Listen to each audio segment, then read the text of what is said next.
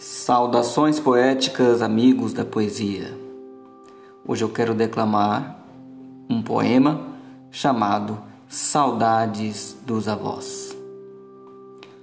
Quando criança passava por lá e pedia bênção à vovó, oh quantas saudades tenho de lembrar, minha garganta tem um nó. Hoje a procuro pela casa e percebo que estou só. O seu abraço era tão confortante, o seu colo era tão macio. Eu me sentia tão seguro, sua falta me causa arrepio.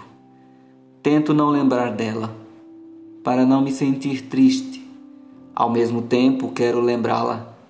É a candura que resiste. O vovô era forte e disposto, brincava com a gente no terreiro. Subíamos em árvores sob sua supervisão. Comíamos o fruto do engazeiro. Amava ouvir suas histórias com expressão, com amor.